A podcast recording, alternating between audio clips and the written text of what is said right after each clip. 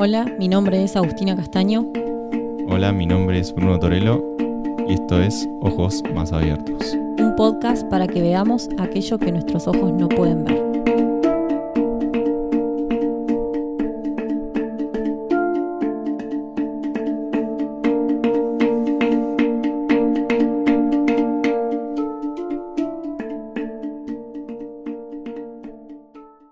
¿Cómo andas, Agus? Bien, ¿Cómo estás hoy? muy bien. Hoy estoy muy bien. ¿Vos cómo estás? ¿Un poco nerviosa? ¿Sí? Y sí. Y es la primera vez que hacemos esto. Primera vez que estamos frente a un micrófono, lo que puede ser un, un poco complicado. Y Eh, sí, primera vez que salimos a la luz a hablar de todas estas cosas que, que nos gustan. Eh, ¿Cómo estás hoy en tu vida? Hoy en mi vida me siento muy plena y sin dolor, sin sufrimiento y con muchísima gratitud. Pero cabe aclarar que esto no siempre fue así, sino que hay una historia atrás de todo esto para que yo me pueda sentir así hoy. Y la voy a contar muy brevemente porque, bueno, no, no, todavía tengo algunas cosas de que me cuesta abrir el corazón mucho, mucho, mucho y contar todo lo que, lo que me pasa. Pero cuando yo era chica, eh, tenía un mundo emocional muy grande. Eh, todo era mm, con mucho sufrimiento, hay muchas cosas de las que no me acuerdo directamente, tenía mucho miedo. Me acuerdo que me daba miedo, por ejemplo, llegar a mi casa del colegio y que revisen mi tarea o que descubran que, que hice algo mal en la tarea del colegio. cual- pequeñas cosas, vivía con mucho miedo. Este miedo se fue acumulando, se fue acumulando hasta que llegué a una determinada edad, un poco más grande, en donde me intenté ahorcar. Y yo quería, venía pensando en sacarme la vida, sacarme la vida, y me agarré mis manos y me, me intenté ahorcar. Obviamente que no era tan valiente como para literalmente sacarme la vida, pero a raíz de eso me generé un trauma. Generé un ancla en la mente que me hizo hasta hace dos años aproximadamente, y te diría que no está 100% sano porque hay veces que todavía siento un poco que me ahogo. Yo no me podía tocar el cuello, no me lo podía ni bañar, no podía mm, usar poleras, collares, bufandas muy justas. Mm, El cuello era, era todo un mundo para mí. Bueno, la vida siguió pasando y mm, tuve mi primer pareja, no era muy grande. Tuve una relación, duró unos cuantos años y llegó un punto que yo vivía en un estado de dolor muy fuerte todavía, todo me causaba mucho dolor. Esta relación me hacía sufrir todos los días de mi vida. No sufrir de una manera exagerada. Eh, todo el tiempo, todos los días, había algo que a mí me hacía daño. Y me terminó dejando un día, eh, en el momento no me lo dijo, pero fue por un chico. Eh, no, obviamente no me dijo soy gay, pero después me enteré y en ese momento era como que todo era mejor para mí que eso y ahí sí que entré en un estado de mucha depresión. Fue como un punto colmante, pero no traté nada. Seguí. Yo seguí, seguí, seguí. Seguí con la vida, arranqué la uni, qué sé yo. Todas, o sea, las relaciones en las que pasé antes de conocer a Bruno. Bruno y yo somos parejas, pareja. Eh, las relaciones por las que pasé eh, siempre eran de mucho dolor. Eh, también, obviamente, no porque el otro me hacía sufrir, sino porque yo misma me hacía sufrir a mí. La culpa no la tiene el otro. Eh, eran de mucho dolor, yo realmente la pasaba muy mal. Y mm, Dolor que en realidad, perdón, eh, que te Sí, interrumpo. Que en realidad es sufrimiento, porque el dolor es parte de la vida, ¿viste? exacto, es sufrimiento. Eh, porque uno elige sufrir. El dolor es como inevitable, pero bueno, uno elige que El dolor es un maestro y el, el sufrimiento es una lección, como vos decís. Exacto, exacto, es sufrimiento, no dolor. Bueno, y yo estaba muy enojada, estaba muy enojada porque realmente eh, cargaba heridas de enojo. Me despertó algo, se me despertó una edad mucho enojo, que lo empecé a proyectar hacia afuera.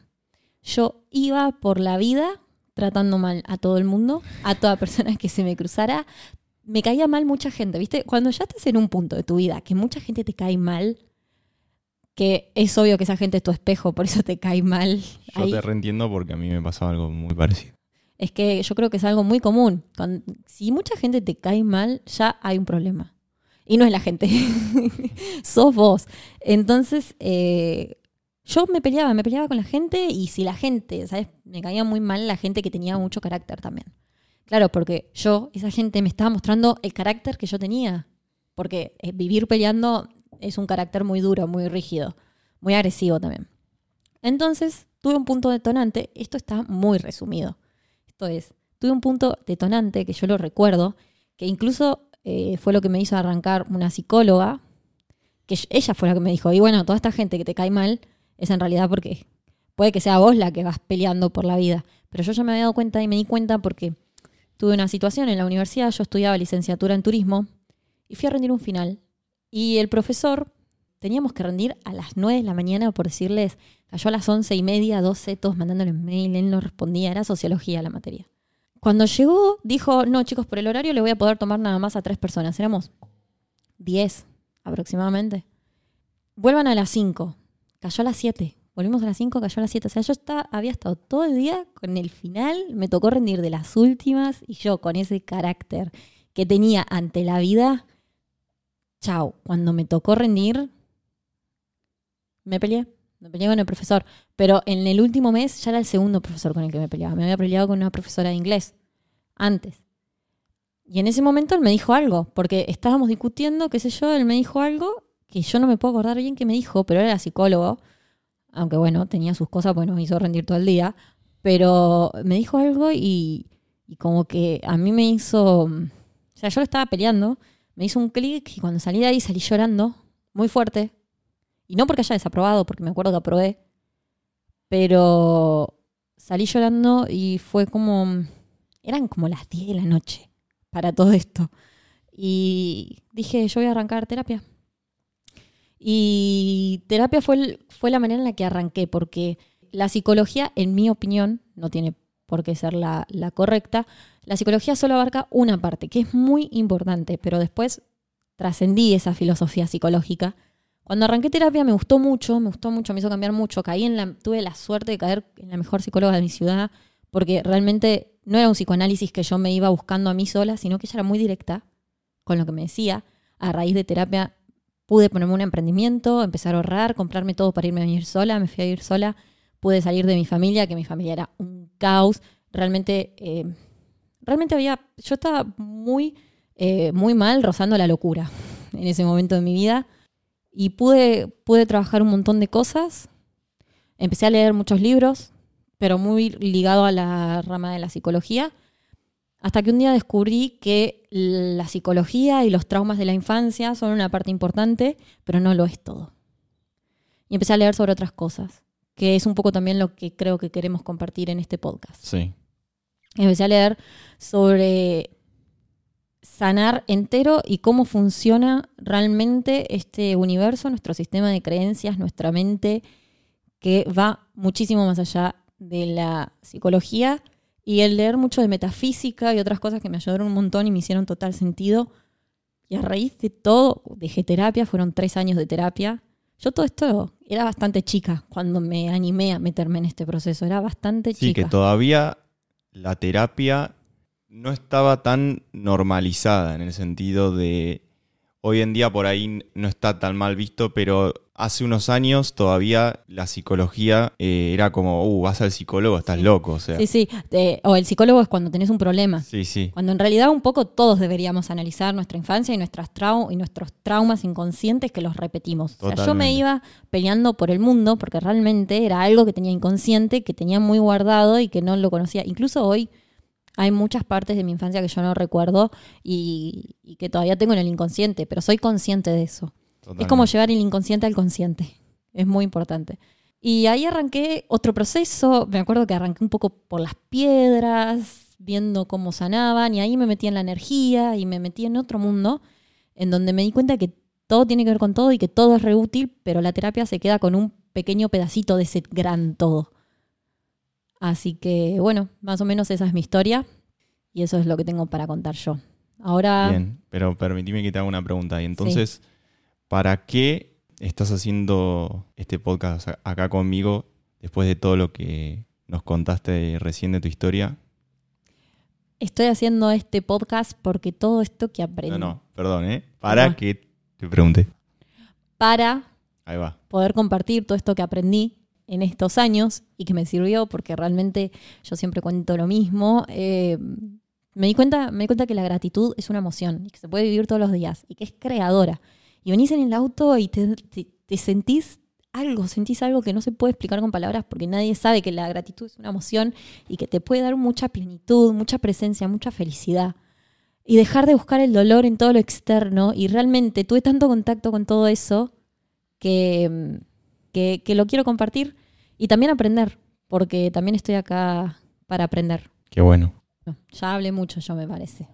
Ahora, contanos un poco vos, cómo estás hoy, cómo te sentís. Yo hoy me siento, me siento muy bien, me siento también de alguna manera pleno. Me siento que de alguna manera u otra encontré un camino o un propósito, se podría decir. Está muy ligado también a esto que estamos haciendo, este podcast. Tu propósito estaría ligado al podcast. Así que sí, me siento encaminado en, en lo que vine a hacer acá. Qué lindo. Y- Pero bueno, también, como vos contabas antes, eh, no siempre fue así y llevó un camino realmente tener esta convicción. Puedo empezar contándome un poco de mi historia, así resumidamente como hizo Agus. Eh, mi historia, o por lo menos lo que yo más tengo en mi memoria, en mi infancia, es a los cuatro años fallece mi padre, lo cual me deja siendo hermano mayor de cuatro hermanos, de tres en realidad en su momento. Y ya mi vida empezó un poco a los tumbos porque mm, la muerte de mi padre me generó un desfasaje en, en los roles en mi familia. Y yo ya era cuatro años, yo tenía cuatro años y ya de alguna manera era padre, porque ¿Padre era- nomás? padre y esposo, padre y esposo de mi madre, porque ella me contaba, porque obviamente yo no me acuerdo de todas estas cosas, pero me contaba cómo de alguna manera yo, siendo el más grande, empecé a tomar ese rol de, de padre en mi casa y, y para mí yo no entendía nada en ese momento. O sea, no me daba cuenta de todas estas cosas, después con el tiempo lo fui entendiendo. Pero bueno, ese desfasaje en, en las responsabilidades, en ser adulto de tan pequeño, me generó también mucho enojo en mi vida. Y ese enojo lo iba esparciendo, al igual como contabas vos, por todos lados, en todos los planos de mi vida. Eh, era una persona que, al estar tan enojado con la vida, todo eso que tenía internamente lo reflejaba en el resto, ¿Cómo, ¿Cómo te comportabas? ¿Cómo te diste cuenta que lo reflejabas? porque era una persona que vivía enojada, que agredía constantemente a todos, que era egoísta, Aries, Aries. que era egoísta, sí, era muy egoísta, Eh, era egocéntrico también, en el sentido de también de egoísta. Y lo manifestaba en la escuela, en todos los ámbitos. bardeando, sí, bardeando a mis compañeros.